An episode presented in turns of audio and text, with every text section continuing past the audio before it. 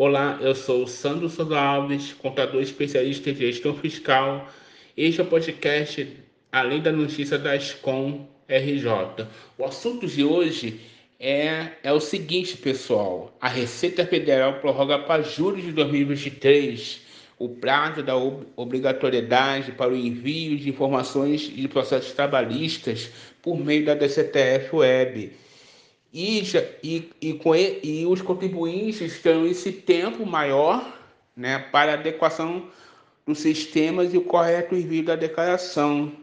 Sandro, qual é a base legal disso? A base legal é a Instrução Normativa Receita Federal 2189, de 30 de março de 2023, que agiu o seguinte: em caso de confissão de dívida relativa às contribuições previdenciárias e sociais, devidas a terceiros e decorrência de, de decisão né, condenatória ou moratória proferida pela Justiça do Trabalho, a DCTF-Web se torna obrigatória para fatos geradores ocorridos a partir de julho de 2023.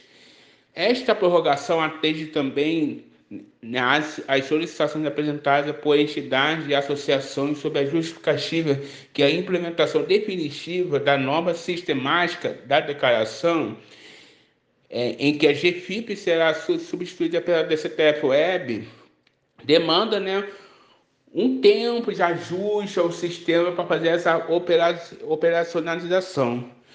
Assim, os contribuintes que estão obrigados a apresentar a DCTF Web terão esse tempo para atender essa demanda.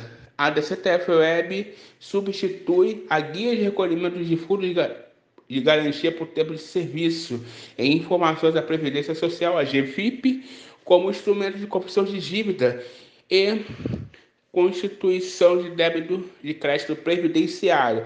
Essa informação você encontra no site da Receita Federal que vai estar aqui no rodapé dessa notícia e eu vou ficando por aqui. A qualquer momento traremos mais informações para vocês. Forte abraço.